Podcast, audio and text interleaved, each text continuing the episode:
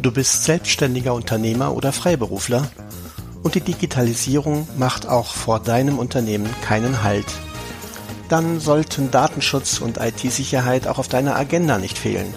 Und genau dann bist du hier richtig bei Cybertalking, dem etwas anderen Podcast zu Digitalisierung, Datenschutz und IT-Sicherheit mit Jasmin Lievering und Mark Dauenhauer.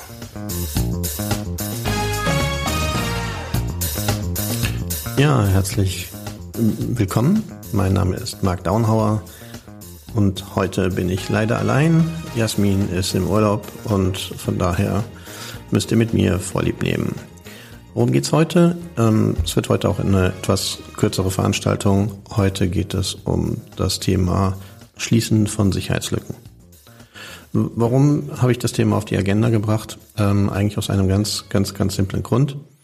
Ähm, wir haben vielleicht alle in der, in der Presse über den Cyberangriff auf das Uniklinikum in Düsseldorf gehört. Und dort ist nach zumindest den Medienberichten, die ich gelesen habe, einfach Folgendes passiert. Hier haben Angreifer eine Sicherheitslücke ausgenutzt, die das Uniklinikum geglaubt hat, geschlossen zu haben. Und das ist tatsächlich ein Irrglaube, der oder den ich in, in vielen Unternehmen und bei vielen Beratungen immer wieder sehe, ist, dass ähm, Administratoren sehr schnell sind ähm, mit dem Patchen und dem äh, Aktualisieren von, von Software, um Sicherheitslücken zu schließen. Was sie dabei aber total vergessen, und das ist ein ganz simpler Fakt, nämlich die Tatsache, dass die Sicherheitslücke bereits ausgenutzt sein könnte. Und dazu müssen wir uns nur vergegenwärtigen, wie Angreifer heutzutage vorgehen. Es ist nämlich bei weitem nicht so, dass ein Netzwerk infiltriert und dann direkt platt gemacht wird. Vielmehr ähm, gehen Angreifer so vor, dass wenn sie in ein Netzwerk eingedrungen sind, zunächst mal sich versuchen, im Netzwerk auszubreiten und ganz wichtig, eine Backdoor im Netzwerk zu installieren. Also einen Zugang, und zwar einen alternativen Zugang, den Sie auch nutzen können, dann, wenn Sie möglicherweise an der Frontdoor, da wo Sie zunächst eingebrochen sind, entdeckt würden. Und das ist nämlich genau jetzt die Krux an der ganzen Geschichte. Dass nämlich das Schließen der Sicherheitslücken nur dann einen nachhaltigen Erfolg zeigt, wenn die Sicherheitslücke zuvor noch nicht ausgenutzt worden ist. Also der Angreifer noch nicht im Netzwerk ist. Wenn ich aber die Sicherheitslücke schließe und der Angreifer ist bereits in meinem Netzwerk, dann hilft mir das insofern gar nichts, als dass der Angreifer möglicherweise schon an irgendwelchen Stellen Backdoors installiert hat und ins Netz kommt, trotz der geschlossenen Sicherheitslücke. Was jetzt passiert, ist nämlich das Gemeine. Man wiegt sich in Sicherheit. Ich habe ja alles getan. Ich habe mein, meine Software immer up-to-date gehalten. Ich habe alle Updates und Patches eingespielt. Ich habe meine Firmware in den Switches und Firewalls und so weiter, alles akkurat, aktuell gehalten. Mir kann eigentlich nichts passieren. Falsch gedacht.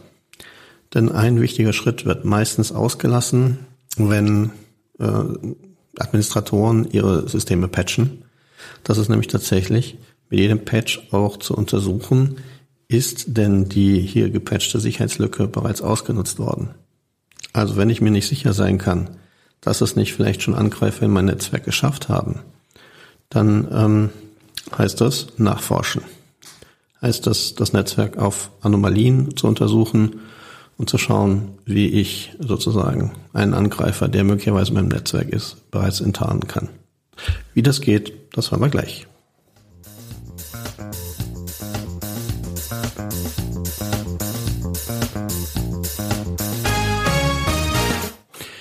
Ja, genau. Wie erkenne ich einen Angreifer in meinem Netzwerk? Das ist hm, gar nicht so einfach, aber man kann zumindest ein paar Tipps hierfür geben. Zunächst mal ist es so, ich muss mein Netzwerk kennen. Ich muss wissen, was in meinem Netzwerk passiert, wenn ich sozusagen im Normalbetrieb bin, wenn alles im grünen Bereich ist. Wenn ich diesen sozusagen Normalzustand nicht kenne, dann wird es mir extrem schwer fallen, Angreifer in meinem Netzwerk zu finden.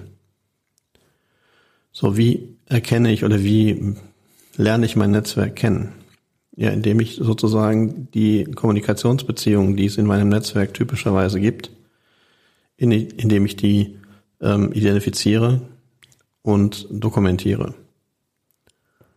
Jetzt gibt es natürlich Kollegen, das, und das habe ich nicht nur ein, einmal erlebt, sondern sehr häufig erlebt, die ähm, haben keine besondere, gerade in kleineren und mittleren Unternehmen, keine besondere Netzwerkstruktur aufgebaut. Das heißt, sie haben im Wesentlichen ein großes Netz, da sind Server drin, da sind Clients drin, da sind alle möglichen Themen drin. Wenn wir Glück haben, ähm, na, ich will nicht so defitistisch sein, meistens ist es so, dass wir noch eine DMZ haben für äh, Services, die Richtung Internet äh, operieren, wie der Mail-Server oder der Web-Server. Aber das war es dann meistens schon an Struktur, die ich im Netzwerk habe.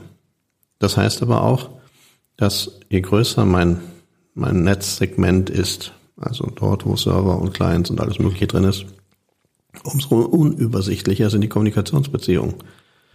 Denn ich, wie soll ich die letztlich vernünftig äh, katalogisieren oder vernünftig administrieren?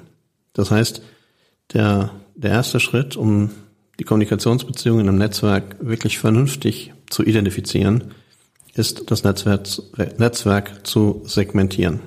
Das heißt also für bestimmte Bereiche tatsächlich eigene Segmente anzulegen und zwischen diese Segmente Firewalls zu packen, mit denen ich kontrollieren kann, wer über Segmentgrenzen hinweg miteinander kommuniziert. Damit wird es für mich möglich, über zum Beispiel die Firewall-Logs herauszufinden, ob nicht zum Beispiel ein kompromittierter Client versucht, in unüblicher Weise auf bestimmte Server zuzugreifen. Kann dann diese ähm, mitprotokollierten Zugriffe natürlich als Indiz dafür nehmen, dass hier im Netzwerk etwas vorgeht, was hier nicht hingehört.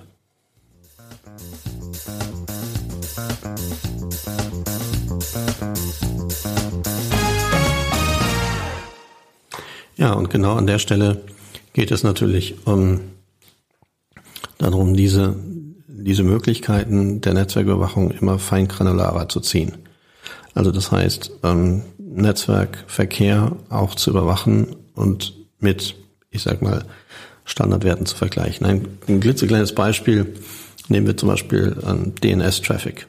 Also den habe ich in jedem Netzwerk und das ist typischerweise auch ein Netzwerkverkehr, den ich nach außen zulassen muss. Ja, schließlich, wenn ich intern auf meiner Webseite nach irgendeiner URL Google, äh, nach einer, irgendeiner, irgendeiner URL eingebe, ja, man ist schon irgendwie so immer im, im, im, im Google-Ding drin, also eine URL eingebe, dann muss natürlich die URL aufgelöst werden. Das heißt, ich habe DNS-Zugriffe. Jeder Server, der ähm, Dienste außerhalb des eigenen Netzes ähm, benutzt, ähm, wird DNS-Anfragen stellen. Der eigene DNS-Server wird natürlich DNS-Anfragen entsprechend der ähm, DNS-Verwaltung im Netz, der hierarchischen DNS-Verwaltung äh, weiterleiten. So, das heißt also, dieser Verkehr ist grundsätzlich normal. Die Frage ist nur, in welchem Rahmen findet dieser Datenverkehr statt? Also was ist das typische Volumen, das, das hier ähm, übertragen wird? Denn es gibt, so Fälle hat es in der Vergangenheit schon gegeben und die gibt es mal wieder, dass ähm, äh, Cyberattacken, bei denen Daten zum Beispiel abfließen, bestehende Netzwerkprotokolle nutzen und zweckentfremden. Also wo zum Beispiel eine, eine Mailware hergeht und tatsächlich DNS-Anfragen missbraucht, um über diese kleinen Schnipsel an Anfragen ähm, Daten zu transportieren, die aus dem Netzwerk abgeleitet werden. Würde man jetzt sozusagen, ähm, wenn man sein Netzwerk nicht kennt, und ich weiß, in welchem Umfang DNS-Anfragen hier stattfinden, kann ich merken. Weil natürlich eine Firewall nach außen für DNS-Anfragen offen ist.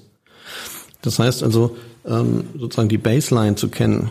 Was passiert in meinem Netzwerk, in welchem Umfang passiert es, zu welchen Tageszeiten passieren welche Dinge, ist eine Grundvoraussetzung dafür, dass ich Angreifer in meinem Netzwerk erkennen kann.